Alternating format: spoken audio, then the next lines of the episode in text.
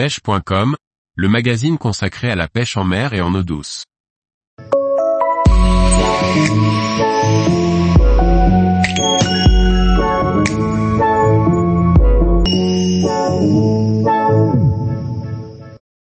Comment et avec quel matériel débuter la pêche au Ned Rig Par Liquid Fishing.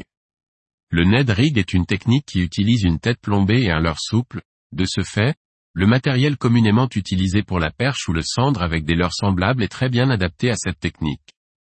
Le Ned Rig est une tête plombée plate qui a la particularité de présenter le leurre en position verticale, lorsqu'elle est posée sur le fond.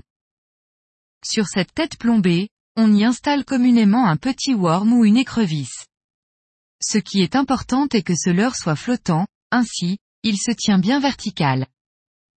Inventé, avant tout, pour pêcher le black bass, cette technique est tout à fait adaptée pour les eaux françaises pour pêcher la perche, le cendre, voire même la truite.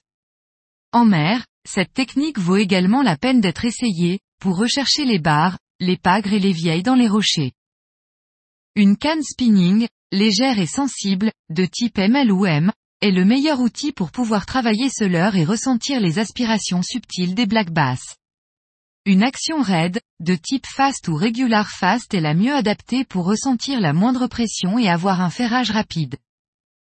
Un moulinet léger, en taille 2500, garni de 13 fines de 10 ou 12 livres donne un bon équilibre à l'ensemble.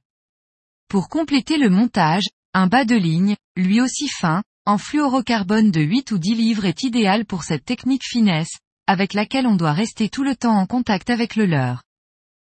Le Ned Rig est un leurre qu'il faut lancer et laisser tomber au fond, puis le ramener lentement en le faisant sursauter lors de la récupération. Les pauses sont très importantes, et pendant celles-ci, il faut rester vigilant, car c'est bien souvent à ce moment que se produit la touche.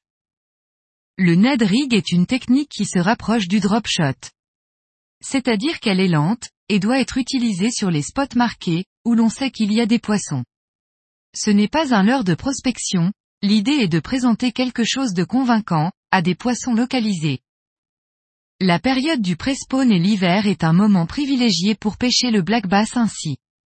Mais il ne faut pas s'y limiter, car c'est une technique efficace tout au long de l'année.